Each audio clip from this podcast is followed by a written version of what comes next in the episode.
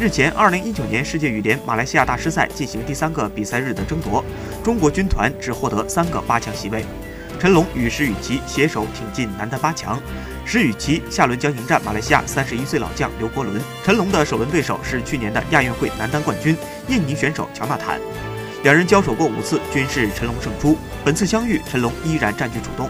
他下轮对手是另一位印尼好手，六号种子安东尼金廷。女单只有何冰娇一人晋级。高仿杰在与奥运冠军马林的交手至第二局时受伤退赛。小将张一曼不敌世青赛冠军吴锦威出局。混双独苗卢凯陈露被大马组合陈炳顺、吴柳莹逆转出局。